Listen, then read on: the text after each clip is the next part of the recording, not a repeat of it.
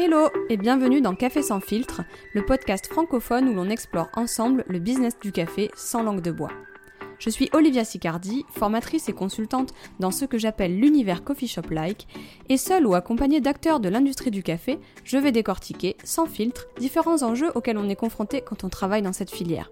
Si tu es restaurateur, professionnel de l'industrie café ou simplement un mordu de caféine, et que tu cherches des solutions, des retours d'expérience ou des partages de connaissances pour entreprendre, manager ou te développer dans un business café, alors reste avec moi, ça risque de t'intéresser.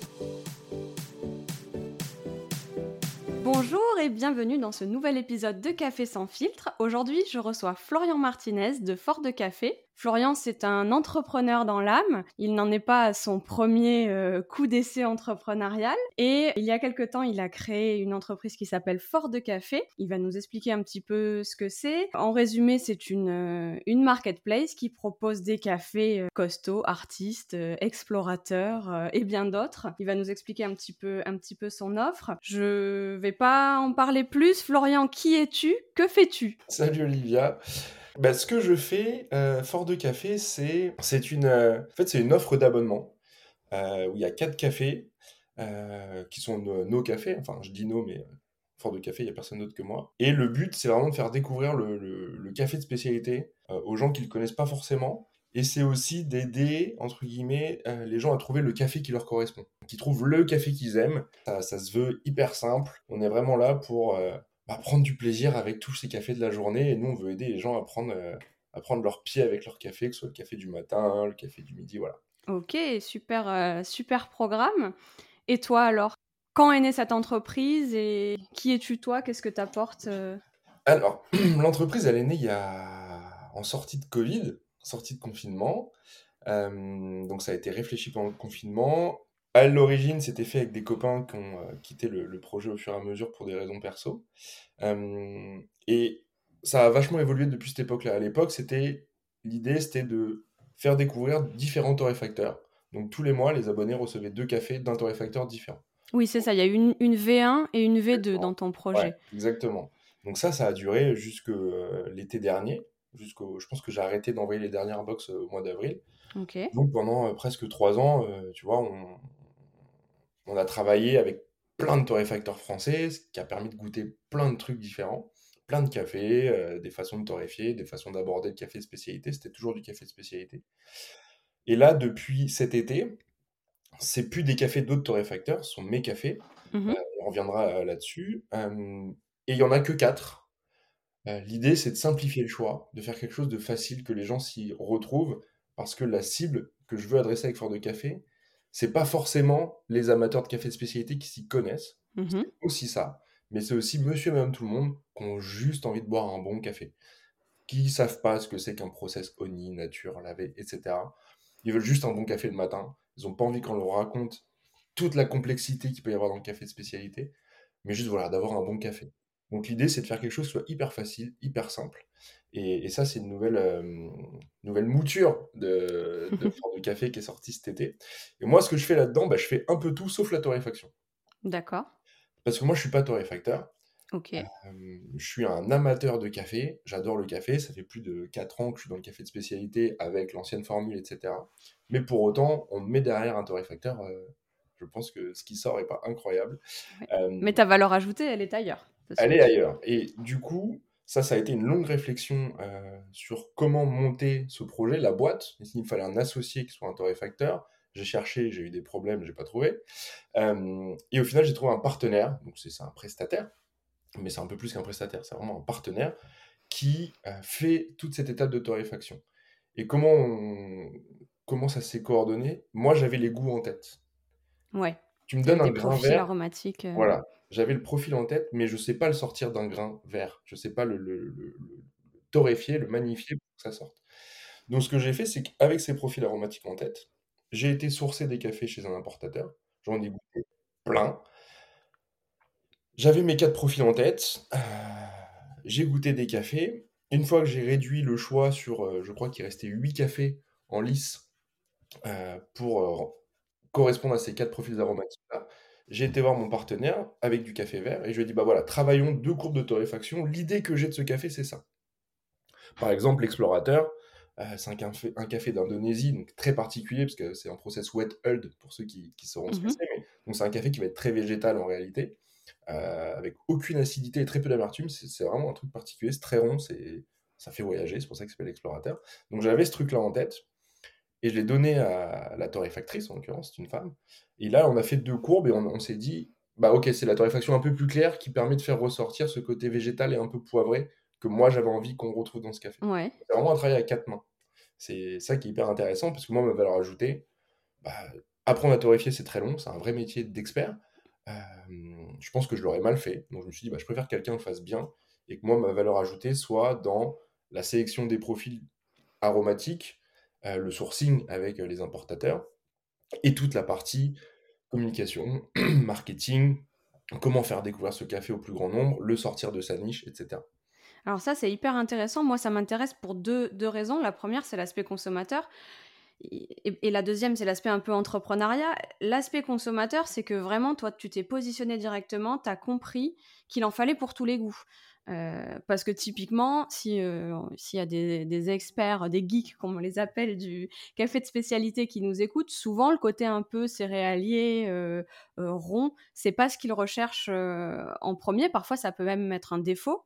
Et toi et moi, on sait, et je pense que beaucoup d'autres personnes, que dans tous les consommateurs de café de spécialité, et eh ben il y en a qui recherchent cet aspect-là. Et donc, il y a un peu un côté démocratisation que je trouve hyper intéressant si on creuse encore plus ce point-là, ce qui est hyper intéressant, c'est que, en fait, c'est la matière première que tu fais se plier carrément à, un profil que tu as en tête. C'est un peu une démarche inverse par rapport à ce qu'on voit. Je sais pas si je fais se plier la matière première, parce que quand je vais faire le.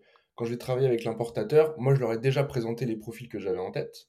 Euh, eux ont choisi dans leur large assortiment euh, les cafés qui pourraient correspondre, qui avaient les notes aromatiques. Et donc il y a une première sélection qui est faite par eux. Et moi je viens mettre euh, bah, leur sélection à l'épreuve du goût que j'ai en tête. Et au final, la torréfactrice, ça va le révéler avec la torréfaction. Donc, on, je pense pas qu'on torde le produit. c'est juste que je marche pas au coup de cœur en me disant tiens, ce café, il est incroyable, je le veux. D'accord. Je me dis, dans ma gamme, je veux ces quatre profils-là. Parce que c'est les quatre grands profils du café. Il va manquer tout ce qui est anaérobie, qui vont être des choses un peu spectaculaires, euh, avec des goûts de fruits exotiques, etc., que personnellement j'aime beaucoup mais je pense que déjà c'est beaucoup plus cher. Ça correspond peut-être pas à ta cible. Exactement, ça correspond pas forcément à ce qu'attendent euh, mes clients. C'est encore une fois, mes clients, c'est pas des coffee geeks, c'est pas des experts de mmh spécialité. Donc du coup, voilà, j'ai ces quatre trucs-là, je suis pas au coup de cœur, je sais ce que je cherche, et après, il faut le trouver, et il faut le réussir à, avoir la bonne courbe de torréfaction pour qu'on retrouve bah, les dimensions aromatiques et gustatives que j'avais en tête. D'accord, c'est quand même un, positionnement fort, un parti pris. dans Café sans filtre, on aime bien les, les partis pris. C'est quand même un travail vraiment, euh, comme tu dis, euh, à, quatre mains. Et, donc bravo, j'ai hâte de goûter. Oui, en plus, ils doivent arriver bientôt. J'ai regardé ah. le, la poste, ils devraient arriver bientôt. Trop bien. Euh, c'est le, côté intéressant de, de m'être lancé dans ces projets-là. Et le, deuxième aspect c'est vraiment l'aspect entrepreneurial qui m'intéresse un peu. Tu m'as dit, euh, j'ai cherché à travailler avec des torréfacteurs, j'ai pas trouvé, et du coup j'ai trouvé un partenaire. Est-ce que tu peux nous, est-ce qu'on peut creuser ce point-là un peu Tu peux nous expliquer euh, en quoi ce partenariat, quel est le format, et en quoi c'est plus intéressant pour toi que l'idée que tu avais en tête au départ? Je sais pas si c'est plus intéressant, c'est plus souple en tout cas. L'idée que j'avais en tête au départ, c'est de me dire, moi là-bas, je fais du marketing. Mon métier, c'est la stratégie, c'est le consulting, je suis consultant, etc. C'est vrai qu'on n'a pas parlé de ça, mais oui, tu es. Euh, à la base, je viens de là. Donc, c'est pour ça aussi que j'ai cette orientation client. C'est parce que mon métier, c'est de faire de l'expérience client à la base. Donc, forcément, je, fais une entreprise en me disant bah, qui sont mes clients, qu'est-ce qu'ils recherchent? En parallèle de ça, je mets mes aspirations personnelles. Le fait que je crois dans le specialty, je crois qu'il faut le, rendre plus, euh, plus important, le faire croître sur le marché parce qu'il a plein de côtés vertueux que tu as déjà dû expliquer ici. Euh, donc, il y a mes aspirations personnelles, ce en quoi je crois, mes valeurs. Je sais que c'est un terme euh, qui t'est cher. Et ce qui fait que ça peut marcher euh, d'un point de vue purement business. Ça tombe bien, ça correspondait. Au début, je me suis dit, bah voilà, moi j'ai toute la partie création d'entreprise, gestion de boîte, marketing, toute la partie euh, business. Mais je me suis dit, pour faire du café, c'est quand même pas mal d'avoir quelqu'un qui fait du café, parce que sinon, je sais pas trop ce que je vais envoyer à mes clients. Et donc, j'ai cherché des, un associé, quelqu'un qui aurait des parts dans la boîte. Et après, il y a plein de choses qui font que ça s'est pas fait. T'as des gens trop gourmands qui veulent, euh, qui tout d'un coup demandent vachement plus de parts que ce qui mmh. était prévu. Euh, t'as des gens qui te disent oui, puis qui finalement te disent non parce que euh, ils ont pas bien mesuré l'implication que ça pouvait représenter de créer une entreprise en termes d'investissement, de, temps de travail, indépendamment de l'argent. Euh, parce que créer une boîte, au début, ça coûte pas si cher que ça. donc, au final, j'en ai eu un, deux, trois. Le troisième, on avait vraiment avancé dans la discussion jusqu'à ce qu'ils me disent Hey, finalement, je veux 50% des parts. Bon, bah non. Mmh. Et à ce moment-là, je me suis dit, mais qu'est-ce que je fais en fait? J'arrête tout. Parce que moi, j'ai un concept marketing, j'ai un concept, j'ai un produit, mais j'ai pas le produit. comment je fais? Donc là, j'ai fait une pause, entre guillemets, dans l'entrepreneuriat de six mois pour gagner de l'argent, parce que le chômage, c'est bien, mais ça dure pas toute la vie. Euh, donc j'ai fait une pause où, je travaillais en, en, tant que consultant. Et de là, j'ai réfléchi à une organisation en me disant, OK, si je peux pas avoir d'associés qui auraient des parts au capital et une machine, du coup, et un torréfacteur, etc. Comment je peux travailler? Et là, le réseau, euh, les connaissances, et c'est vraiment improbable la manière dont j'ai trouvé mon, partenaire, euh, c'est un client de mon ancien boss qui a racheté une torréfaction, etc. Donc c'est vraiment un truc très éloigné. Ah, mais le monde est tout petit finalement. On se rend compte que parfois. Euh, c'est vraiment très drôle. C'est vraiment, je, je, pitch mon projet à mon ancien boss de cabinet de conseil qui me dit Attends, mon client avec sa femme, ils ont racheté une torréfaction historique du grand-père de je sais pas quoi. Euh, donc en fait, c'est des gens qui torréfient déjà depuis des années, qui ont plusieurs torréfacteurs, etc. Et euh, bah, on a échangé avec, euh, avec ces gens-là, et bah, juste on s'est aligné sur, on était aligné sur le fonctionnement, le projet, la capacité à t'accompagner dans la durée. Quand tu commences, tu es tout petit. Donc ouais, leur faire, faire une broche de 10 kilos, ça leur faisait pas peur. Comme faire des broches de 150 euh, kg, ils la font plusieurs fois, mais ça faire aussi. Donc voilà, il y a cette possibilité de t'accompagner. Et après, c'est un fit. C'est la discussion, c'est tu rencontres les gens, tu visites les installations, comment on peut travailler, est-ce qu'il y a de la souplesse, est-ce que c'est quelque chose de très rigide, très contractualisé, ou est-ce que, même s'il faut que tout soit contractualisé, hein, c'est important, mais bah voilà, c'est un, un, good fit en fait. c'est un good fit, et du coup, moi, j'ai des coûts qui sont très identifiés. Je sais ce que ça me coûte de faire une broche. Je sais ce que ça me coûte de faire moudre le café, de le mettre dans le paquet, de l'envoyer au client, etc. Euh, tout ça, c'est des coûts qui sont listés. Donc, je ne sais pas si c'est plus efficace d'un point de vue financier. En revanche, ce que je sais, c'est que sans ça, aujourd'hui, Fort de Café n'existe, n'existe pas. Oui. Donc là, oui, on est vraiment dans le cœur de, l'entrepreneuriat, des questions entrepreneuriales avec euh, être associé. Le terme solopreneur est hyper à la mode mais c'est une réalité. Moi, ce qui m'intéresse là et ce que je retiens, c'est qu'à un moment, tu, euh, un projet, ça se, parfois, ça, avance vite. Parfois, il y, a des, y pauses. Et toi, tu as su vraiment prendre le temps pour euh, prendre un peu de recul avec ces six mois, pivoter, euh, te remettre en cause et réadapter ton avec une V1, une V2. Euh, et, ça, je, trouve ça génial. Et l'idée, euh, c'est aussi dans Café sans filtre de montrer qu'on est en construction et qu'un business, encore plus avec un produit comme le café qui est éphémère, qui est compliqué à travailler, bah, de montrer que ça se construit sur, mmh. sur, la, sur la durée. Euh, du coup, moi, ça va m'amener à, me poser des questions sur euh, qu'est-ce que. Donc, on a compris que c'était une reconversion pour toi, que tu avais une forte expertise euh, dans le marketing. Qu'est-ce qui t'aide de. Qu'est-ce que tu vas prendre dans les compétences que tu as développées dans ton ancien job Aujourd'hui, dans Fort de Café, qu'est-ce qui qu'est-ce qui t'aide là-dessus? Wow. Ça dure combien de temps le podcast déjà? On va essayer de pas dépasser une heure. ce qui m'aide, c'est toute la partie. Alors, déjà, au-delà de toute la partie organisation, euh, quand tu es consultant, euh, c'est très carré, tu as, une certaine routine de travail, des habitudes de travail, etc., qui te permettent d'être très structuré dans, ce que tu fais, même si je ne suis pas le, plus structuré des garçons. Ça, quand même, ça aide, ça te forme. Euh, après plus de 10 ans, tu as l'habitude de faire des plans, de poser des trucs, des échéances, de savoir ce qui dépend de quoi, etc., de, de bien cadrer ton travail. Ça, évidemment. Et ensuite, c'est toute la démarche client. Ouais. En fait, moi, j'ai fait plein de choses dans le conseil. Euh, mais ma spécialité, c'était tout ce qui est de l'ordre de l'expérience client dans le retail. À la base, moi, je, travaille dans, dans, la distrib. Et donc, j'ai cette obsession du client, de qu'est-ce que veut le client, comment faire pour qu'il ait une expérience au top, qu'il soit toujours content. Euh, qui reviennent, parce qu'à la fin, c'est du business. On veut, on veut de l'achat récurrent sur l'abonnement. Moi, ce qui m'intéresse, c'est que le client, euh, il n'arrête pas son abonnement.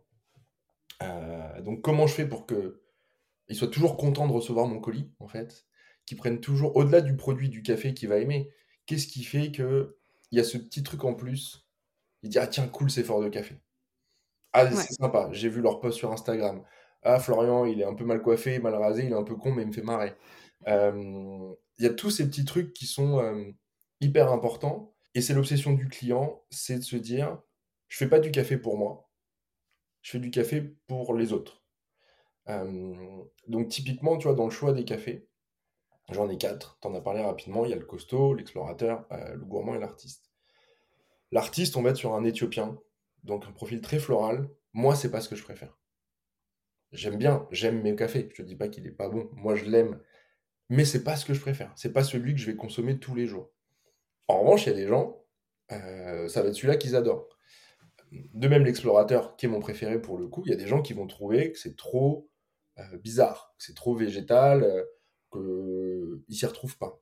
Le costaud, ça, on est sur le profil le plus euh, facile, entre guillemets. Pour quelqu'un qui connaît pas le café de spécialité, qui a l'habitude du café industriel qui va être plutôt amer, le costaud va être le plus facile d'accès parce qu'on a cette amertume-là. Après, tu connais, hein, c'est l'amertume du cacao amer, comme la torréfaction, etc.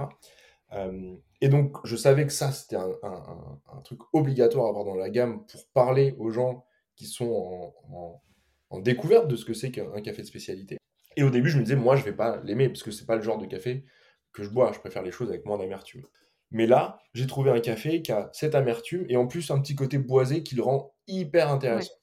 Et du coup, c'est ça qui est chouette en fait. C'est de se dire, je fais des cafés pour les autres, mais comme mon but, c'est. Moi, ce que je vis, c'est l'effet waouh. C'est que la personne qui connaît pas le café de spécialité, quand elle boit une tasse, et je l'ai vu quand j'ai fait des dégustations, le verbatim que j'adore, c'est ah ouais, c'est ça un vrai café? Il y a un avant, un après. La, vie ne sera plus la même. Exactement. Et donc, du coup, le costaud, c'est vraiment. Tu as tous les marqueurs du café que tu connais quand tu as l'habitude mm. de boire du café industriel, avec du goût, en fait. C'est pour ça que je dis c'est le café fort mais bon. Donc voilà, c'est moi, c'est ça qui m'aide le plus. Et après, il y a d'autres trucs. J'ai fait de la data. Donc, quand tu fais du e-commerce, pour euh, traquer euh, les comportements, savoir ce qui fonctionne pas, les, comment dire, les parcours utilisateurs sur ton site, etc. C'est évidemment euh, de bons outils. Ouais, ok. Une semaine dans ton job, ça donne quoi? Ça donne que déjà, j'ai l'impression d'avoir jamais eu le temps de faire tout ce que j'avais envie de faire. Ça, c'est la première chose. Le temps. ça donne que c'est entre créer du contenu pour les réseaux sociaux, et vraiment, j'en crée pas assez, parce que les réseaux sociaux, c'est une vitrine qui est euh, formidable, mais créer du contenu de qualité, euh, on a l'impression que c'est rapide, mais c'est très long. Euh. Déjà, quand tu veux filmer dans ta cuisine, il bah, faut ranger ta cuisine. Hein Parce que les gens n'ont pas envie de voir les assiettes que j'ai pas débarrassées hier soir. Penser le contenu, qu'est-ce que je dois faire, le tourner, le monter, etc. Ça, ça prend pas mal de temps. Ensuite, il y a toute la partie. là, en ce moment, j'ai un sujet autour de, de des publicités. Donc, refaire toutes les landing pages, faire les créas, encore une fois, les tourner, euh, les monter, vérifier que c'est bien, retravailler, etc. Après, il y a toute la partie analyse des performances sur les, pubs que, que lance. Ça, ça prend euh, au moins une heure par jour. Euh, ensuite, il va y avoir des, sujets, un peu des moments où je vais me dire bah, comment j'ameillore l'expérience? Un truc tout bête. Quand tu commences ton abonnement Fort de Café, tu reçois quatre échantillons. Je me suis dit, le client, je peux lui raconter ce que je veux, que le, café, le costaud, il est fort mais bon, que l'explorateur, il est ceci, cela. C'est mes mots, c'est mon expérience à moi. Euh, le juge de paix, c'est ton goût, c'est ce que t'aimes. Donc, plutôt que de les faire choisir en amont, bah, goûtez tout. Et à partir de là, vous verrez celui que vous aimez. Les actes comptent plus que les paroles. Exactement. Et toi, ton palais, ta mémoire euh, gustative, etc., c'est pas la même que la mienne. Tes goûts sont pas les mêmes que les miens, etc. Et donc, du coup, j'envoie ces échantillons. Donc, il y a un petit leaflet euh, qui va dire bah, quels sont les cafés, un peu les projets sociaux aussi derrière les, coopératives productrices qu'est-ce que c'est que le café de spécialité, qu'est-ce que sont les process, etc. Et je parlais avec une cliente qui me disait, ah bah tiens, on a reçu les échantillons, on s'est mis avec la famille, on a débattu, lequel on préfère, machin. Donc ça, c'est génial, parce que le café, c'est quand même un truc qui est convivial. Et donc je me suis dit, mais c'est génial, en fait, ce moment où les gens, ils débattent, ah moi je préfère l'explorateur, ah moi je préfère le gourmand, ah non, le gourmand, ceci, cela. Et du coup, je me suis dit, mais attends, dans mon kit d'échantillons, j'ai pas une petite carte où les gens peuvent noter leurs impressions. Tu vois, un truc d'une bête format carte postale avec quatre colonnes, en disant bah ouais celui-ci je trouve qu'il a un, parfum d'amande, celui-ci mmh. machin. Donc après bah tu crées ça, tu l'imprimes, etc. Tu le fais imprimer, tu reçois. L'importance du retour client. Moi, je parle souvent de, à mes clients, à moi, je leur parle souvent d'avoir des, des retours de leurs propres clients. Et quand je parle à des gens qui bossent dans le marketing, souvent on me dit ouais mais le retour il est intéressant que, quand il y a de la quantité. Et là tu vois, tu nous donnes un exemple, c'est un retour qualitatif, c'est une personne qui t'a qui t'a permis de, trouver. C'est hyper intéressant et voilà, message dans la boîte à outils pour tous nos entrepreneurs, le retour client même si c'est qu'une personne, il peut nous permettre de faire plein de C'est la base et tu vois quand j'ai euh, pensé les cafés, au début il y a que moi et euh, la torréfactrice etc qui les avions goûtés et j'avais ce truc de mais est-ce que les gens vont les aimer? Et du coup, j'étais à un festival euh, où j'avais un stand pour faire goûter les cafés. Et idéalement, le but, c'était que les gens précommandent sur la campagne euh, de Kiss Kiss Bank Bank sur laquelle je lançais le projet. Ce qui n'a pas eu lieu, les gens n'ont pas précommandé. En revanche, avoir de retours clients en live, les gens qui te disent Ah ouais, c'est ça un vrai café? Ou une, euh, une nana qui croyait que j'étais un bar normal qui me demande une limonade. Je dis Ah bah non, moi, moi je des cafés. Elle me dit Ah bah moi je déteste ça. Et c'était l'après-midi, il faisait beau, etc. Je dis Bah vas-y, viens, on teste, goûte un vrai café. Donc je lui fais un truc très allongé, très dilué pour pas que ce soit trop fort. J'adore. Elle dit, ah, bah, en fait, euh, je boirai pas tout, mais euh, c'est bon. Et là, tu dis, ok, mes cafés, il n'y a pas que moi qui les aime, en fait. satisfaction. Et ça, c'est hyper important, retour client, aller sur le terrain, se confronter au, retour des gens euh, sur, sur les quantités, sur les fréquences de livraison. tu vois, la première offre, c'était mmh. la V1 fort de café. Tu recevais 500 grammes par mois tous les mois, indépendamment de ta consommation, etc. Parce que euh, envoyer 250 grammes par la poste, ça coûte très cher pour envoyer au final assez peu de café, donc c'est pas intéressant pour le client. Euh, et c'était comme ça. Et il y a des gens qui m'ont dit, mais moi, au bout de trois mois, ils étaient plus abonnés, bah, je les rappelais. Hey, revenez vous abonner, etc. Ils m'ont dit, oui, mais Florian, mais j'ai encore trois mois de café là, devant moi. Parce que 500 grammes, pour moi, euh, c'est deux mois, c'est pas un mois. Donc là, je suis tanké de café. Euh, pour trois mois.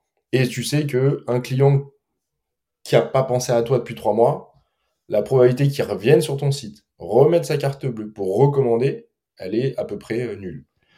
Euh, et donc je me suis dit, bah, la nouvelle offre, le but, c'est pas de tanker les gens de café et de refourguer un max de café. moi, mon ambition, c'est d'accompagner les gens pour qu'ils aient toujours le café qu'ils kiffent. C'est juste ça. Donc pour ça, ça veut dire que bah, si tu veux te faire livrer tous les deux mois, c'est OK. Et si tu veux te faire livrer que, alors c'est des paquets de 600 mmh. grammes parce que c'est plus efficace d'un point de vue financier pour le client, mais même si c'est euh, deux mois et au final, euh, au bout de deux mois, t'as pas fini, tu peux sauter une livraison pour dire, bah attends, ce sera dans un mois. Mais je m'adapte à la consommation des clients. Et à l'inverse, j'ai des clients qui me prennent 1,8 kg par mois, parce que c'est des gros de café. Mais voilà, l'idée c'est, dans ma tête, tu vois, c'était de me dire, j'ai copié le petit ballon au début. Ils envoient deux bouteilles de vin, euh, bah moi j'envoie deux, deux cafés. Sauf que les gens m'ont dit, bah moi je change pas de café tous les mois. Moi j'ai mon café du matin, euh, basta. Et 500 grammes c'est trop. Et donc du coup de là, le retour client te fait remettre en question complètement le Oui, en fait tu pivotes et tu t'adaptes. Moi ce que j'appelle pivoter, c'est s'adapter tout le temps à quelque chose euh, euh, qui marche pas et pas rester forcément sur, sur une offre. Euh. Alors, toute la difficulté, c'est que ben, il faut lui donner la, sa chance à cette offre et il faut savoir quand, euh, quand cette période de temps d'essai, entre guillemets, est passée et qu'il faut, et qu'il faut passer à autre chose. Alors, j'ai plein de questions qui me sont venues. Quand on, quand on a parlé de ta semaine, tu m'as parlé beaucoup de, de publicité, de communication. Et moi, c'est quelque chose qui me parle parce que moi, je suis pas très forte là-dedans. Les réseaux sociaux, c'est c'est pas mon truc et je, je, sais que ça prend beaucoup de temps. Et quand on est tout seul, on n'a pas d'associé, c'est pas hyper facile euh, de. Euh, tu vois, par exemple, moi, mon cœur de métier, c'est former. Toi, ton cœur de métier, c'est identifier des, des cafés, des profils, les profils aromatiques, les constituer avec un torréfacteur et les vendre. Moi, mon cœur de métier, c'est de les vendre. Voilà, c'est de les vendre. Mais pour les vendre, il faut communiquer. Moi, pour vendre mes, mon, mon conseil, mes formations, il faut communiquer communiquer. Comment tu fais pour communiquer? Est-ce que tu as une stratégie de communication? Est-ce que tu as des difficultés? Est-ce qu'il y a des trucs qui ont marché? Alors oui, il y a une stratégie entre euh, le trafic, comme c'est du e-commerce, c'est en ligne, euh, bah, il y a euh, tout ce qui va être trafic organique. Mmh. Et donc ça, je n'en ai pas parlé dans ma semaine, c'est créer du contenu, créer des pages, ce qui prend un temps infini. Euh, travailler le référencement, qui est un sujet qui est très compliqué, sur lequel je suis pas très bon. Heureusement, j'ai des gens euh, autour de moi qui savent et qui me donnent un peu des conseils. Euh, donc, tu as toute la partie organique. Ensuite, tu as la partie payante, donc les pubs sur Facebook, Insta. je pense que c'est comme ça que je t'ai connu. Ouais, c'est possible. c'est plus facile que le SEO, que l'organique. Facebook, Insta, tu payes, ta pub, elle est montrée. L'organique, faut créer la page, s'assurer que tu as les bonnes balises H1, H2, H3, que ce soit en lien avec une requête, etc. C'est hyper. Hein. Tu penses qu'il y a encore de. Pour un, pour, euh, Parfois, je parle à des, à des freelances qui, qui, me disent que Insta, ça commence à être saturé et qu'en fait, maintenant, euh, sur certains sujets, euh, payer des pubs, c'est ça sert plus à rien, quoi, parce que ça va. J'ai pas d'avis là-dessus, j'y connais rien. Je pense que saturé, j'en sais rien. que les coûts d'acquisition, ils ont augmenté, sans doute. Ouais. Néanmoins, moi aujourd'hui, c'est un de mes leviers principaux d'acquisition client. Après, je fais pas 4000 clients par mois, hein, soyons très euh, honnêtes. Mais pas encore, c'est parce que le projet est tout jeune. Mais euh, c'est clairement un des leviers. Euh, avec le, ce que je vise en tout cas, c'est aussi toute la partie recommandation des proches. T'as reçu mon café, tu l'aimes bien, t'en parles à ta soeur. le bouche à oreille, en fait, il est. Moi, actuellement, je ne vis que de ça. Et ok. Donc la difficulté, c'est le temps et l'argent. Ok, le temps et l'argent. Parce que la pub, ça coûte cher. Euh, pour faire des pubs euh, sur euh, l'environnement méta, donc Facebook, Insta, c'est l'adéquation entre ta créa, hmm. l'image ou la vidéo, le message et la landing page. Donc tu as trois paramètres à gérer, entre guillemets, et tu joues sur ces critères-là. Donc tu vas avoir une phase, tu vas dépenser de l'argent, ça va pas marcher, tu vas dire ok, pourquoi ça marche pas? Je corrige, je change cet élément, je relance une semaine, tu mets 10 euros par jour, une semaine, tu as déjà dépensé 70 euros. Euh, et tac, tu rechanges, tu rechanges, tu rechanges, jusqu'à ce que tu aies trouvé, et je suis encore en train d'affiner pour trouver la bonne combinaison, le bon message pour la bonne cible, etc. Oui, donc ça va vraiment au-delà du café, quoi. Tu as vraiment euh, toute ton expertise de ta vie d'avant. Moi, j'appelle ça la vie d'avant. On, est tous, on est souvent tous des reconvertis hein, en France dans le café. Euh, tu, ça te sert, ça te sert à fond parce que on va pas on va pas les détailler ici c'est pas l'objectif c'est des mots qui me parlent un peu mais je pense qu'il y a plein de gens qui, se disent waouh quelle expertise quelle expertise de, vente en ligne quoi. Je me suis formé pour ça. C'est la base. J'ai payé une formation et après j'ai mis en pratique et voilà donc ouais, une semaine dans ton job c'est beaucoup de beaucoup de, de com de création de contenu euh, tes cafés, ils changent. Donc, les échantillons, là, on a parlé des échantillons, c'est plus 500 grammes aujourd'hui. Concrètement, comment ça fonctionne? Tu reçois quatre petits. Euh, tu reçois quatre paquets de 50 grammes, en grains ou moulu, hein, avec la mouture qui va bien. On va pas revenir sur le fait que toutes les moutures ne servent pas à faire mm. tous les cafés. Donc, tu reçois tes quatre échantillons et tu goûtes. Tu prépares tes cafés. Donc, 50 grammes, tu as quoi t'en faire quelques-uns. L'idée, c'est que tu puisses te planter sur le premier parce que ton moulin est mal réglé. Euh, donc, tu vois que tu as un peu de marge euh, pour soit pas juste, bah tiens, tu as 15 grammes, euh, tu as de quoi faire un. 18 grammes, tu as de quoi faire un double expresso. Dire 15 grammes. nous, nous, les geeks. 15 grammes, tu fais une V60. Mais donc, tu reçois tes 4 échantillons et une fois que tu as trouvé celui que tu celui que tu préférais, bah, tu reviens sur le site et tu dis euh, bah voilà, c'est ce café que je veux recevoir. Et à partir de là, automatiquement, tu as une commande qui se génère à la fréquence que tu as choisie. Et après, bah, ça tourne dans le système. Et euh, bah, moi, je, je, concentre, euh, j'ai un peu de prévision de torréfaction, parce que je veux pas des cafés qui ont été torréfiés il y a deux mois, ça n'a pas de sens. Donc, c'est de se dire, bah ok, là, j'ai 45 clients qui ont passé commande, combien je pense en vendre de plus d'échantillons, euh, j'ai une commande qui va tomber en fin de mois, mais je torréfie maintenant, donc quel café elle risque de prendre? Bon, bah, je vais torréfier ça. Il y a une partie prévision, justement, pour rester. Euh, ah ouais, ça, c'est balèze, hein, parce que. Bah, parce que chaque broche me coûte de l'argent. Mm. Si j'avais un associé torréfacteur, on pourrait torréfier euh, en permanence des petits batchs. ça, c'est une souplesse que j'ai pas. Parce que chaque mon prestataire, faut qu'il gagne sa, vie, donc moi je suis facturé à la broche. Ok. Il a une commande minimum ou pas du tout? Bon, ils sont hyper flex flexible. Bah, ça serait 3 kilos, mais bon, si j'arrive à pas faire, si j'arrive pas à faire 3 kilos oui, c'est qu'il y a un problème au niveau du. Euh, mm. Faut que j'arrête fort de café. Et donc, du coup, bah oui, c'est de l'anticipation, c'est de se dire, bah, ok, je vais en faire, euh, je sais pas moi, 30% de plus, 20% de plus, et euh, tu croises les doigts pour que ça tombe juste. et pour l'instant, ça tombe juste. Et si jamais ça, ça, ça arrivait qu'il en manque, tu relances une broche, et puis, et puis bah, tu payes, tant pis. Mais C'est juste pas efficace d'un point de vue. Donc c'est un équilibre à trouver entre produire en flux tendu et, euh, et pas avoir de stock parce que le produit permet pas euh, permet pas d'en avoir trop. Ça. Bah, tu, tu, tu, veux pas avoir. Euh, moi, ce que je me dis, alors ça, c'est un vaste débat. Hein, est-ce qu'il faut du café fraîchement torréfié ou pas? Et ça, c'est intéressant d'un point de vue marketing client. Les clients te disent, moi, je veux un café, s'il peut sortir du torréfacteur et me le préparer dans la foulée, c'est génial, il est tout frais, quoi. Moi, j'ai essayé une fois une sortie de broche. Non, franchement. que du CO2. Je, je fais que me répéter, mais entre les obsessions pour avoir de la créma, oui, la créma, elle te, elle te montre dans un espresso euh, que ton café est frais. En revanche, la créma tout seul, pas mélangé avec le reste, c'est que du CO2. Le CO2 tout seul, les gars, c'est pas bon. Euh, non, mais il faut, faut, faut, arrêter avec cette obsession. Euh, le café qui n'a pas, pour un espresso, s'il a pas dégazé au moins une semaine, dix jours, euh, déjà, il, va y avoir des pertes. Dans les, je pense dans les coffee shops, euh, il y en a beaucoup qui font ça. Euh, tu, vas devoir le régler 50 fois, tu vas perdre du café. Et à la maison, pour le particulier, il va se dire, oh, il est amer. En fait, il va retrouver le goût du CO2, c'est tout. Et encore une fois, c'est, pas bon. Et pour un filtre, pareil, 3-4 jours, c'est quand même nécessaire. Donc, euh... je te dis, moi, j'ai essayé le, le... Euh, on était l'après-midi là-bas, j'étais au Havre, là où j'ai mon partenaire qui torréfie. J'ai pris un sachet et je me suis fait un café en rentrant. Donc 4 heures de route avec les bouchons, je me suis fait un café. Horrible. Vraiment atroce. Et en même temps, si tu expliques au client que il faut attendre 2, 3 semaines, etc., pour qu'il temps de dégazer, c'est contre-intuitif pour eux qui veulent un café frais. Et il y a beaucoup d'éducation à faire déjà sur qu'est-ce que c'est que le café spécialité, pourquoi c'est plus cher, pourquoi c'est meilleur, pourquoi c'est plus responsable? Et si en plus tu leur dis, bah vous voyez, là, faut le laisser maturer, alors si, tu parles des, mangeurs de viande, ils peuvent comprendre la maturation. Euh, mais, voilà, donc moi, j'essaye de trouver le bon équilibre entre l'envie des clients d'avoir un, café très frais et mes contraintes de prod à moi.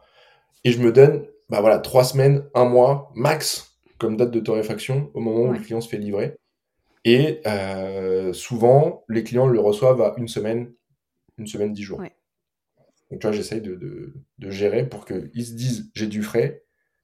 Parce que moi, si je leur envoie un café qui sort, imagine, tu reçois tes échantillons, ils sortent du torréfacteur, tu les goûtes, tu trouves ça immonde, bah je t'ai perdu. C'est vrai. Tu commanderas plus jamais chez moi. Et, ouais, et à l'inverse, si tu es à 6 mois, 8 mois, euh, c'est fini. Ah, ton café, il n'a plus de goût. Donc, euh. Alors, justement, j'aimerais nuancer. Euh, euh, pour les clients. Il y a des manières de, de torréfier, on va pas rentrer dans le détail, euh, mais moi j'ai goûté des cafés qui avaient trois mois, trois mois et demi, jusqu'à quatre mois de torréfaction et qui étaient encore très bons, euh, qui, qui, qui s'étaient même euh, qui avait changé de le profil aromatique avait un petit peu évolué avec le temps. Euh, selon la densité du café, selon comment on torréfie, on peut aller comme ça parfois jusqu'à 3-4 mois. Bon, après, au-delà, euh, ça va dépendre aussi de la fraîcheur du café vert. Est-ce que euh, euh, si, le, si le sac de café vert a plus d'un an, bon là, oubliez, ça marchera pas. Mais mmh. il y a de la nuance quand même à mettre en place et il faut arrêter de pas acheter un, il faut arrêter je donne des ordres mais mais ça m'énerve un peu ce côté dogmatique où ah il a il a deux mois et un jour c'est fini il y a des très bons torréfacteurs, euh, je les citerai pas là, mais qui arrivent à faire des choses qui durent dans le temps. Et pour moi, c'est un des, une des façons de voir si on a, si c'est le travail de torréfaction est maîtrisé, euh, c'est que souvent on arrive à faire des choses qui, qui tiennent en fait. Voilà, c'était une mm. parenthèse, euh, petite parenthèse là-dessus. C'est hyper important de. En fait, le, le, le, specialty, quand tu parles pas à des coffee geeks, il y a tout à éduquer. Ça, ça prend du temps. Même tu, parfois, tu veux induire des changements de perception des choses, donc ça, c'est très difficile. Euh, mais là où je te rejoins, c'est sur le côté dogmatique. Ça, c'est vraiment un truc. Dans le café spécialité, je pense que c'est un milieu où on adore les dogmes. Euh, c'est comme si, bah, autrement. Euh, L'invité de la semaine dernière nous disait le dogma, il faut le laisser aux politiciens. c'est pas fait pour le café. Je suis assez d'accord avec ça. je le laisse aux clients. S'il aime son café sur extrait, bah fine. Le meilleur café, c'est celui que t'aimes trouver dans à ta table. Ouais. C'est ça. Donc si lui, il l'aime comme ça, moi je suis personne pour lui dire ah, non, mais ça c'est pas un café, monsieur, vous faites n'importe quoi. Non. Comment tu l'aimes? Il est bon, t'es content? Ben t'es content, je suis content. Ouais, c'est toute la difficulté de éduquer, je suis d'accord, mais c'est presque un peu prétentieux parfois, tu vois. Euh, il faut trouver un juste milieu, et là aussi, dans, dans ce microcosme du café de spécialité, c'est pas toujours facile. Si on revient à ton, à, toi, à ton parcours, est-ce quel a été ton plus gros challenge? Est-ce qu'il y a des moments où tu t'es dit, ouais, c'est trop dur, je... ou t'as pensé à arrêter Si c'est le cas, est-ce que qu'est-ce qui t'a fait repartir en selle? Bah, j'ai pensé à arrêter quand je trouvais pas de torréfacteur, comme je te disais. Où là, je me suis dit, mais en fait, j'ai déjà passé, j'avais passé six mois à chercher un, associé, donc j'avais perdu six mois. Et à cette étape-là de, ma vie personnelle, je m'étais dit, bah voilà, j'ai deux ans de chômage, j'ai deux ans pour pouvoir me payer euh, avec Fort de Café. Au bout de six mois, j'ai découvert que je pouvais faire du freelance. Un slasher, encore un autre Et du coup, ça, ça ouvre complètement tes perspectives parce que tu gagnes ta vie autrement, donc tu as plus de temps, t'achètes du temps pour ton projet. Et en plus, c'est super parce que mes activités en tant que freelance, en marketing, etc., vont aussi alimenter ce que je fais dans Fort de Café, et inversement, ce que je fais dans Fort de Café vient alimenter ma, ma, mon expertise avec des grosses guillemets. Euh, donc à ce moment-là, j'ai pensé à arrêter. C'était le premier point. Et ce qui a fait que je suis pas, que je n'ai pas abandonné, c'est que j'y crois. je crois dans ce projet. Euh, je pense qu'il a un potentiel de réussite qui est très important. Hum, et qu'il n'y a plus qu'à trouver, a plus qu'à craquer le truc. Donc, tu vois, c'était, mon état d'esprit, c'est de dire, OK, là, maintenant, il faut craquer le truc. Comment on craque le truc? Comment on passe de 20 abonnés à 50 Et d'après de 50 à 100, puis de 100 à 45 000. Mais, euh, donc, c'est ça qui fait que j'ai pas arrêté. Et c'est aussi, et là, on est plus sur les sujets perso, c'est que, pour la petite anecdote, je l'ai déjà raconté, mais peut-être les auditeurs, ça va les faire rigoler. C'est que ce projet, je l'avais monté en étant en poste. J'étais consultant, euh, j'avais monté euh, première mouture de Fort de Café. Je change de boîte et je me fais virer au bout de 7 mois, période d'essai. Oups. Je venais d'acheter une maison avec ma copine. Ma copine était à deux semaines du terme de la naissance de ma fille. Donc c'était vraiment le meilleur moment pour entreprendre et puis avoir d'argent. Et euh, malgré tout, elle déjà m'a soutenu. Donc ça, déjà, c'est une vérité générale. Quoi que vous soyez fait, vous, vouliez faire pour entreprendre, si votre conjoint, conjointe, il vous suit pas, vous irez nulle part. C'est la première chose. Changer de conjoint ou changer de projet, je ne sais pas. c'est ça. ça, vous regarde. vous n'avez pas le soutien inconditionnel de votre partenaire euh, de vie euh, qui croit en vous, qui vous soutient, euh, ça marchera pas. Donc moi j'ai eu cette chance-là qu'elle me soutienne, qu'elle me fasse confiance. Au-delà de ça, j'étais à un moment de ma vie où j'ai toujours eu envie de monter ma boîte. Je l'avais fait en étant en poste, avec toute la frustration que ça implique parce que tu n'as pas beaucoup de temps à y consacrer tu travailles le soir et le week-end, mais tu as aussi une vie sociale, euh, une vie de couple, etc. Donc tu, fais pas, tu passes pas 15 heures par semaine en réalité à, bosser sur ton projet quand tu fais ça en side project. Et à ce moment-là de ma vie, j'avais envie de tenter l'aventure entrepreneuriale. Et maintenant, ce que je dis toujours, c'est que me faire virer, c'est le meilleur truc qui me soit arrivé. J'entends beaucoup d'histoires comme ça et je trouve ça génial, la capacité à rebondir, à pivoter. La conclusion de tout ça, c'est qu'en fait, il n'y a pas vraiment de meilleur moment pour entreprendre. Euh, moi, j'ai autour de moi, j'ai des gens qui entreprennent, pas forcément dans le café. Euh, j'ai des femmes seules. On parle de, on parle de l'importance du soutien du conjoint, mais seul, c'est aussi faisable. Faut savoir aller, voilà. faut aller chercher le soutien ailleurs. Euh, il y a, y a j'ai des, des femmes enceintes aussi qui sont bravo à elle. Donc en fait, il y a, y a pas de, de meilleur euh, de meilleur moment. Tu vois, on parlait de si on rentre dans le dans les sujets qui fâchent, euh, on, on, parle du chômage. Euh, moi, les deux premières années où j'ai où j'ai lancé Aquarius, qui qui était qui s'appelait pas Aquarius, qui s'appelait La Bruncherie, puisque ça devait être euh, un atelier boutique de torréfaction. J'ai passé deux ans et demi, trois ans à faire ça. j'ai j'ai dépensé mon chômage en fait à, à, essayer de créer un projet qui a jamais vu le jour pour des raisons immobilières. J'ai appris plein de trucs, je me suis formée, j'ai construit une expérience, mais en, attendant, ça a pas vu le jour. Je me suis jamais payée avec ça. Et aujourd'hui, euh, quatre ans après, je me relance dans l'entrepreneuriat et j'ai pas de filet de sécurité.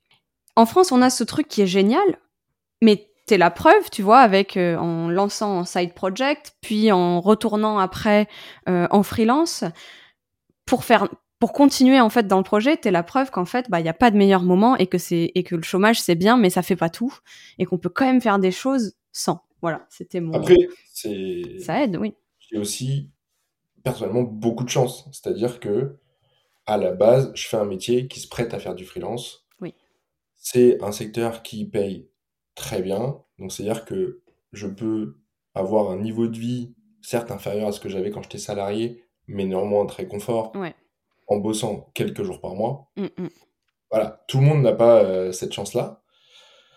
Mais si on peut, effectivement, c'est euh, c'est une façon de, de, de s'enlever un poids en se disant, OK, j'ai mon projet. En fait, c'est tout est une question de, c'est quoi tes objectifs et quels sont les chemins par lesquels tu veux y arriver? Et moi, j'envisage vraiment ça comme ça en me disant, j'adore ce que je fais en termes de freelance. Je travaille avec des clients qui m'intéressent, sur les sujets mmh. qui m'intéressent.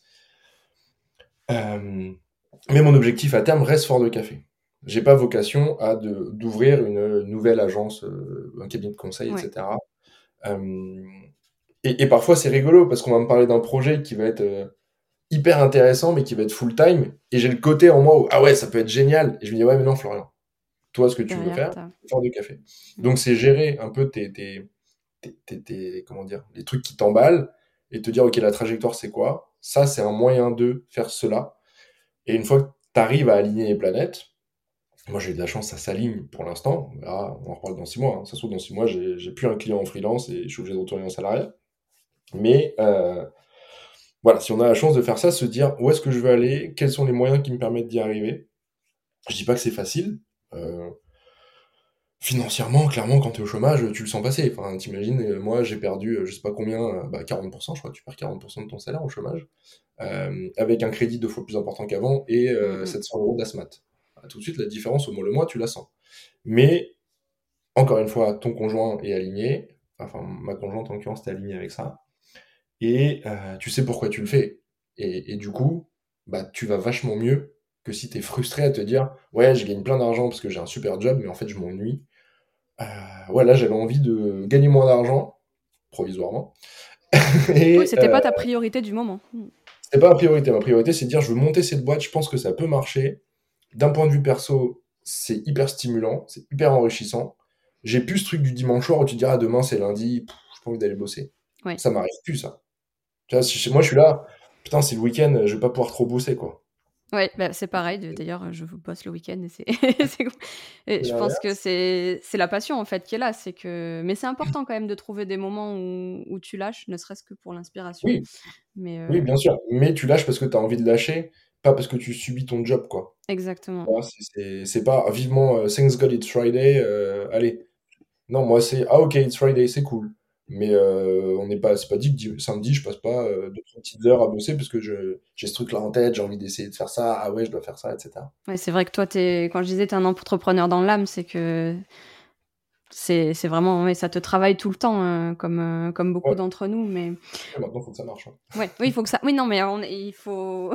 la réalité est là. Euh, il y a un moment, faut que ça paye. La passion, c'est bien. à un moment, faut que ça paye. Moi, c'est ce que je me dis. je me suis laissé un temps pour que voilà. Mais en fait, ce que tu nous dis là, c'est qu'il faut avoir une vision et un objectif euh, où tu t'y réfères à chaque fois et puis tu regardes si euh, si ce que tu fais, euh, si telle opportunité en freelance, elle est alignée ou pas avec ton objectif premier. C'est ça. Et du coup, ta vision pour ton entreprise, si je te demande, alors j'aime pas cette question dans le, dans le recrutement, mais je la trouve très intéressante dans l'entrepreneuriat. dans 5 ans, vous voyez où Exactement Tu te vois où dans 5 ans? En recrutement, elle est pourrie cette question. Je vous renvoie à l'épisode 1 de Café sans filtre. Mais euh, dans l'entrepreneuriat, je la trouve très intéressante. Après, c'est marrant, je te raconterai un truc. Moi, dans 5 ans, où est-ce que je me vois euh, Je me vois avec déjà Fort de Café qui fonctionne, où je peux me payer et avoir des salariés, etc. Euh, et en fait, mon ambition, sans aucune modestie, c'est que, bah, peut-être pas dans 5 ans, quoique je sais pas, mais c'est que Fort de Café soit un peu euh, une marque top of mind quand on pense café. Aujourd'hui, c'est pour ça qu'il n'y a aucune modestie dans ce bah que je disais. C'est très très ambitieux. c'est très très ambitieux, mais, euh, mais ouais, dans 5 ans, l'objectif, c'est euh, que les gens connaissent Fort de Café. tu vois, aujourd'hui, quand on parle de café, les gens pensent Nespresso. C'est une marque qui est hyper puissante. C'est une marque qui Tout le monde connaît Nespresso. Bah, tu penses café, tac, rapidement, tu penses Nespresso. Euh, ou Nescafé, c'est un autre sujet. Et euh, bah demain, dans 5 ans, j'aimerais bien qu'on se dise tiens, fort de café. Parce que tu en as entendu parler, parce que tu as vu euh, des pubs, Euh, j'aimerais bien avoir des, des, endroits pour vendre du café à emporter. D'accord, aller un peu moins vers le en ligne, mais t'implanter un peu plus dans les réseaux de distribution. Ouais, pas forcément vendre. Ça, je sais pas encore. Pour l'instant, c'est des plans sur la comète, mais euh, moi, j'imagine des petits coffee corners de 15 mètres carrés, un ou une barista et le café à emporter. D'accord. Et la logique client, c'est de se dire, bah, t'as ton café à la maison, t'as ton café quand tu te balades, on est toujours là pour toi en fait. Oui. Et tu vois, j'en reviens à la raison d'être de Fort de Café. Le why, quand on parle d'entrepreneuriat, c'est toujours le, le why, pourquoi tu fais ça. Moi, le why de Fort de Café, la raison d'être de Fort de Café, c'est de ah, faire en sorte que les gens passent des moments café d'exception tout le temps. Que chaque moment café soit un moment d'exception. Donc ça, ça veut dire que aujourd'hui, je peux les aider à le faire quand ils ont le café que je leur envoie mhm. chez eux. Et quand ils se baladent, bah, moi, j'existe plus, je suis plus là. Sauf que des fois, alors on n'est pas dans une euh, série Netflix Emily in Paris, mais euh, tu peux prendre ton petit café, te balader, te poser sur un banc, c'est l'automne, etc. Je dis n'importe quoi. mais, je m'y vois là. Euh, l'automne, c'est ma saison préférée, je m'y vois. ou tu prends ton café pour aller bosser, ou tu fais du shopping, ou tu es avec des potes, tu te balades, machin. Bah ouais, que Fort de Café soit aussi là dans ces moments-là, en fait. Ce, café que tu as envie de partager avec tes potes, celui que tu as envie de boire tout seul sur un banc, ou chez toi le matin sans qu'on te parle. et après, idéalement, tu vois, dans les restaurants, forcément. Après un bon repas, que tu puisses aussi retrouver Fort de Café. Mais bon, ça, c'est des plans. Bah non, on te le souhaite. Et c'est 5 ans, il, il peut s'en passer énormément des choses en 5 ans si on regarde où on était il y a 5 Mais pour l'instant, j'ai que deux bras et un seul cerveau, donc ça, ça fait beaucoup de sujets. C'est la, la réalité aussi. On a tous plein d'ambitions. Il faut... Mais petit à petit, en tout cas, on te, on te le souhaite. Moi, je me projette vachement. Tu vois, je pense toujours à long terme. Et je parlais, euh, moi, je suis incubé à, à Cage. Ah, ça euh, m'intéresse, incubateur. Euh... ok. Euh, j'ai des coachs avec qui je peux échanger, etc. Et il y a une de mes coachs, Laurence, un jour, elle me dit Projette-toi à 6 mois, ce sera déjà vachement bien. Et à l'inverse, il y en a un autre qui m'a dit C'est quoi ton ambition à terme? D'où ta question à 5 ans qui est hyper pertinente. Parce qu'il m'a dit En fonction d'où tu veux être et de l'ambition que tu as, tu prendras pas les mêmes décisions dès à présent. Tu veux faire une petite boîte qui marche un petit peu, tu as 2-3 salariés et ton rêve c'est juste d'avoir une petite entreprise qui marche bien et c'est super cool. C'est honorable, hein. On n'est pas obligé d'avoir des rêves euh, de multinationales. Bien sûr, hein. bien sûr, bien sûr. Tu as envie d'avoir ton coffee shop pour créer de l'activité dans une ville, d'être un peu le point de rencontre, c'est génial comme projet. Et du coup, tu vas pas prendre les mêmes décisions que si tu veux franchiser ton coffee shop pour qu'il soit présent partout en France. Donc il me disait, c'est important que tu aies la vision de où est-ce que tu veux être à terme pour prendre les bonnes décisions des après. Un an, deux ans, etc. Ouais. Mm. On dit qu'il faudrait toujours faire tout faire deux fois. Euh, est-ce qu'il y a quelque chose que tu ferais différemment? Je perdrais pas six mois à chercher un associé torréfacteur. ça, on sent que ça, ça t'a marqué. Ok. Euh, qu'est-ce que je referais différemment? Tu vois ce dont je te parlais tout à l'heure, la petite carte pour mm. euh, noter les cafés dans le kit découverte c'est typiquement le genre de truc que tu que j'ai pas fait. Parce qu'à un moment donné, j'ai arrêté de me poser des questions et je me suis dit, bah tiens, c'est bon, j'ai trouvé le truc, euh, ça roule. Je, parce qu'à un moment, il faut passer à l'action aussi. Peut-être qu'il y a de ça. Alors, complètement, mais il y a, aussi ce truc-là où, alors ça va parler qu'aux anciens consultants qui nous écouteront, tu sais ce qu'on dit, les cordonniers, mmh, c'est mmh, plus mmh. mal chaussé. toute ta vie, tu as t'as dit, enfin j'ai dit moi à des gens ce qu'il fallait faire, comment faire les choses, etc., la stratégie à mettre en place, les outils. Euh, j'ai euh, dans mon boulot euh, beaucoup formalisé, processé des choses. Et quand tu fais ton truc à toi, au démarrage, moi, mais je n'écrivais rien, c'était tout en freestyle. Il n'y avait plus rien d'écrit. Et c'est là que je me suis dit, wow, wow, wow. Attends, là j'ai pris un Notion, il fait peur à voir tellement il est blindé de trucs. Notion, un, outil de gestion de projet qui, qui est ouais génial et, gratuit. et qui a énormément de possibilités euh, qui parfois peuvent faire peur, mais pour des consultants. Euh. Et, en fait, je me suis dit, mais attends, tu, tu, pars tout feu, tout flamme dans tous les sens, tu lances des trucs, tu sais pas si c'est pertinent, tu sais pas si tu vas euh, répondre à, ton objectif, à ton KPI, à ton truc. Et ça m'a pris un mois, tu vois, pour tout recadrer. Parce que j'étais parti tellement dans tous les sens que j'avais plus rien formalisé, plus rien structuré. Et tu vois, je faisais des vidéos, des pubs, euh, et en les revoyant aujourd'hui, je me suis dit, mais quel argent j'ai perdu? Parce que la pub, elle adressait pas une cible en particulier, elle, incitait pas à l'achat, bah, elle était nulle, tu vois. elle était juste objectivement nulle. Et là, de te dire, bah attends, c'est quoi mon message publicitaire, quel axe je veux prendre, est-ce que c'est le produit, est-ce que c'est l'expérience vécue, etc.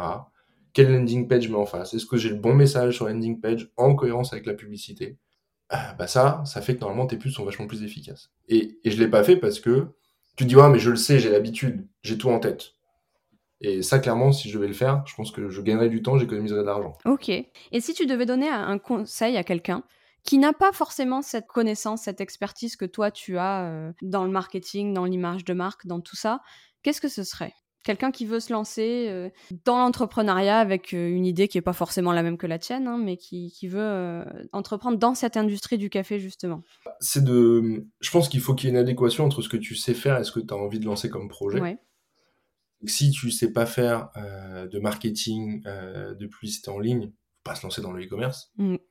Ah, d'accord, tu euh, penses qu'il y a que, ouais, forcément que. Bah, disons que si tu as un super site, tu vends du café, euh, te... mettons un cas, tu vois, euh, tu montes ta torréfaction, tu fais ton site mmh. internet, tu vends des paquets en ligne, t'as pas de boutique, t'as rien, mais bah, tu sais pas trop faire des pubs, t'es pas très fort sur les réseaux sociaux, bah, personne va venir sur ton site, en fait, juste. Ouais. Mmh. Tu vois? Donc, euh, ça... Alors, ou bien tu as, de l'argent pour payer quelqu'un qui va le faire pour toi, une agence, un auquel cas, auquel cas ça marche très bien. Auquel cas, ou alors tu as de l'argent pour te former pour apprendre à le faire. Mais si t'as pas, euh, ce qui est le cas de beaucoup de gens qui se lancent, hein, moi compris, énormément d'argent à, mettre dans ta boîte pour te lancer, tu... je connais peu de personnes qui ont dit tiens, j'ai 70 000 euros qui traînent, je vais lancer une boîte. Euh, ou alors ils ont beaucoup de chance. Euh, donc, tu es sur des ressources limitées. Donc, le but, c'est d'être encore une fois efficace. Qu'est-ce que je sais faire? Quelle est ma valeur ajoutée? Et bah, qu'est-ce que j'ai envie de faire aussi? C'est quoi mon envie Tu vois, as envie d'entreprendre pourquoi en fait? Tu as envie d'entreprendre parce que tu veux plus avoir de patron, parce que tu es passionné par le café, parce que tu as envie de redonner de la vie à, ton village. Il y a plein de raisons pour lesquelles tu peux avoir envie d'entreprendre. on revient sur le why en fait. Ouais, de... Il y a ton roi, il y a toi. Et, après, il y a le Et une fois que tu alignes tout ça, tu dis, bah, ok, bah, qu'est-ce, qui, qu'est-ce que je sais faire, qu'est-ce que je peux faire, qu'est-ce que je peux apprendre à faire? Tu as plein de ressources gratuites aussi hein, pour te former sur tous ces sujets-là. En vrai, tu vas sur LinkedIn, tu suis des bonnes personnes, tu as, beaucoup de conneries qui sont dites sur LinkedIn, mais tu as aussi beaucoup de contenu de très bonne qualité. Donc, euh, donc voilà, donc ça se. Je pense que c'est une question d'alignement, encore une fois, de ce que tu as envie de faire toi, euh, qu'est-ce que tu sais faire, qu'est-ce que tu as comme moyen à ta disposition, quels gens tu connais qui peuvent t'aider aussi, tu as tes potes. Ouais, euh, s'entourer des bonnes, des bonnes personnes, et ouais, c'est important. Exactement. Et, euh, et, voilà. Ok, bah merci pour ce conseil. Est-ce qu'il y a quelque chose dont tu es très fier dans, ton, dans la conduite de ce projet, de ton entreprise Fort de Café? Est-ce qu'il y a quelque chose qui te, qui te rend particulièrement fier je suis pas du genre à me satisfaire. un, internel insatisfait, mince. Clairement, clairement. Euh, non, je suis content que ça existe. Je suis content de voir que c'est en, croissance. Après, je suis, euh, je suis encore frustré de voir que j'ai pas assez de clients selon moi, que c'est pas assez gros, que ça va pas assez vite. Est-ce qu'on peut te demander euh, combien tu as d'abonnés, ce genre de choses ou... Là, aujourd'hui, on doit être à, peu près 60 abonnés. Ok, depuis la nouvelle version qui est sortie cet été, en fait. Ouais, et le, le... alors ça, je, je, compte pas les abonnés qui ont participé au crowdfunding avec ça. Je te parle déjà. Le site a rouvert en septembre. Ah oui, c'est tout septembre. Là, ouais c'est tout. J'ai lancé le crowdfunding cet été et pendant les mois d'été déjà, je suis parti en vacances pour, comme tu dis, souffler. Important. Euh, parce que de crowdfunding, j'ai perdu 6 kilos avec le stress. Ça fait longtemps que ça m'était pas arrivé. Mais ça fait du bien. Et, euh, et après, au mois de mois d'août, septembre, j'ai bossé le nouveau site et j'ai rouvert le nouveau site euh, en septembre. Et tu vois, je suis encore en train de le perfectionner, de retravailler des choses. Euh, parce que tu te dis, ouais, en fait, c'est moche, en fait, c'est nul, en fait, le message, il est pas clair, en fait, on comprend rien. Et donc, tu passes ton temps à casser, à refaire, à optimiser, etc. Mais euh, donc, c'est cool. En vrai, c'est bien. C'est pas mal, tu vois. En deux mois et demi d'existence, 60 clients, c'est plutôt chouette. Surtout sur un produit aussi spécifique avec euh, une niche euh, où il y a entre guillemets de l'éducation sans prétention mais là où je suis fier sur le truc dont je suis fier pour revenir à ta question c'est que 90% de mes clients je pense l'avantage de pas en avoir beaucoup c'est que tu peux les appeler et les connaître ah, euh, c'est que c'est des gens qui connaissaient pas le specialty ouais donc tu as complètement rempli ton objectif de quand on s'était appelé un peu avant tu m'avais dit moi mon rêve c'est de faire de sortir du modèle où c'est des geeks c'est des geeks qui font du café pour des geeks et qui parlent à des geeks pour l'instant, on y est. Mais à une toute petite échelle maintenant, il faut multiplier par 1000 ce chiffre. Et là, on sera pas mal. On te le souhaite et on est à fond, euh, on est à fond derrière toi. Ça m'a fait penser au fait que quand tu dis que tu n'as que, entre guillemets, 60-70 euh, clients, l'avantage c'est que tu peux les appeler et les connaître. Euh, là, c'est une parenthèse, mais parfois il y a des boîtes qui décollent tellement vite qu'entre guillemets, elles n'arrivent pas à créer des bases solides et à, et à, gérer ce, succès trop rapide. Et parfois, euh, démarrer lentement, bah, un des avantages, ça peut être ça, ça peut être construire des bases solides en allant voir, euh, j'en parle dans mon, dans mon épisode sur l'image de marque, en, en allant voir au plus proche de sa clientèle des clients que tu as, j'allais dire du peu, mais c'est pas du tout péjoratif là, euh, pour ben, construire quelque chose de solide, avoir des retours clients et se renforcer encore. Donc, ben go, on, y croit et. Moi j'ai écouté ton podcast sur l'image de marque. L'image de marque, c'est ce qui fera que dans une certaine proportion les gens viennent chez toi, mais c'est ce qui fera qu'ils vont rester chez toi. Parce que euh, tu développes de l'affect en fait avec une marque. Tu vois, il y a des marques que tu aimes bien, tu sais pas pourquoi. Euh, tu vois, Apple, je crois que tu en parles hein, d'Apple. non, je parle pas d'Apple, je parle. Alors, je reste dans le café, donc je parle de, de Starbucks, euh, dont je n'aime pas particulièrement les produits, mais. Euh... Même si un bon frappuccino caramel, c'est pas du café, mais c'est quand même vachement bon. je passe en diabète niveau. Euh, non, mais ils sont, ils sont forts. Apple, Apple sont forts aussi. C'est un exemple. Ça coûte très cher mais euh, ça cristallise les passions. Tu as les pros et les anti-Apple, et, ça donne lieu à des débats de ah, c'est nul, c'est trop cher, mais non, c'est ok nul. mais et en fait, même les anti, même les débats anti, ça leur fait de la pub. Mm. Ouais, puis les gens, les gens qui sont fans d'Apple, ils n'ont pas d'action chez Apple, ils gagnent rien, mais juste, ouais, tu as une relation d'affect avec ta marque, et, c'est ça qui fait que, euh, bah, que les gens ont envie de, de continuer à, à te donner, parce qu'à la fin, c'est quand même des gens qui te donnent leur argent. Complètement. Donc, euh, il faut qu'ils t'aiment un peu pour te donner l'argent. Tu leur fournis pas qu'un produit, quoi. Donc, euh, c'est crucial de parler à ses clients, comprendre ce qu'ils euh, aiment chez toi, de comprendre leur expérience, de comprendre. Tu vois, avant, je faisais la livraison en point mon relais. Outre le fait que ce soit pénible quand les clients vont pas chercher, que tu dois toi aller récupérer, renvoyer, etc., ça coûte de l'argent. les gens au début étaient contents parce que c'est moins cher, mais bah, le nombre de fois les gens disaient ah mince j'ai pas eu le temps d'aller le chercher ou etc. Et en fait il y avait une friction dans l'expérience. Aujourd'hui, je, préfère diminuer un peu ma marge et tout envoyer par Colissimo. Au moins, je sais que ça rentre. J'ai pris des cartons qui rentrent dans la boîte aux lettres. J'ai fait attention encore un choix fort, ça. Mm. C'est de se dire, ça coûte plus cher, donc soit tu vends plus cher, soit tu bouffes un peu ta marge. Après, c'est des choix d'arbitrage, euh, de sensibilité au prix de tes clients. Mais c'est de se dire, bah non, en fait, l'expérience, c'est ton café livré chez toi, quoi. Il n'y a pas de je vais le chercher au point relais. Euh, en sortant du boulot, mince, il est fermé à 18h30, moi je rentre à 19h du travail. La fois d'après, tu le feras peut-être pas et en fait, euh, toi, tu as un manque à gagner. Tu vas dire c'est pénible euh, et, au final, tu vas plus t'abonner parce que ton café, tu le reçois jamais et du coup, c'est pénible. Complètement. Bon, tu restes quand même au-delà d'un entrepreneur. Euh, je pense que tu nous as donné pas mal de billes euh, pour les entrepreneurs, euh, café ou pas d'ailleurs, de ce, de ce monde. Au-delà de l'entrepreneuriat, dans un esprit de partage, est-ce que tu as une recommandation à nous faire sur soit une méthode de préparation, café préféré du moment, un livre, une vidéo, voire même quelqu'un que tu aimerais voir derrière le micro, le micro de Café sans filtre? Méthode de préparation, en vrai, ça dépend de la journée. Mais le matin, je suis très V60 pour me faire un grand mug. Et non, alors après, les gens, je sais pas si. Euh, pour ceux qui ont déjà voyagé en Asie, il y a le, café à la vietnamienne, là. Euh, c'est un espèce de, de, pot en métal. Le café fine, ouais. Et avec du lait concentré sucré. C'est des glaçons. Euh, ouais, le diabète aussi, on est pas mal là. Mais ça, ça c'est une dinguerie. Ça, ça, ça, c'est vraiment c'est vraiment assez fou ce truc-là. C'est gourmand. C'est dans un, en fait, ça dans un mm. grand verre avec plein de lait concentré sucré. Que le café il soit euh, pas trop euh, fort, pas trop serré, parce que sinon c'est assez désagréable. J'ai essayé sur l'espresso par exemple, c'est très mauvais. Parmi les, les, geeks du café de spécialité, c'est pas trop, on va dire, euh, promu, mais ça fait partie de la culture. En fait, tu goûtes une culture au Vietnam, ça, cette odeur de chocolat, mais vraiment forte, je trouve. Et certes, c'est pas l'acidité, le côté floral du café de spécialité, mais c'est une, boisson qui est vraiment géniale et il y a plein. Une personne à inviter, tu m'as demandé. Moi, je pense à un, mec qui s'appelle Pierre. Ouais. Il a créé Kata Export. C'est un importateur de café colombien. Alors, Pierre, il est français. Il a créé Kata Export avec sa compagne qui, elle, est colombienne. Et ils exportent que du café colombien, de spécialité. Euh, ils ont des cafés d'une part incroyables, donc les gens qui ont envie d'avoir des cafés vraiment d'exception, euh, ils peuvent bosser avec Pierre de Cata Export, qui est un mec très sympa en plus. Que j'ai eu l'occasion, je le connais pas personnellement, hein. enfin si je l'ai rencontré, mais voilà, je sais pas de la pub d'un copain quoi. Euh, c'est juste un mec que j'ai rencontré. j'ai cupé une fois, il était venu en France avec ses, avec quelques producteurs avec qui il travaille, notamment Diego Bermudez, qui est une espèce de pointure dans les, les, les, process complètement fous du café.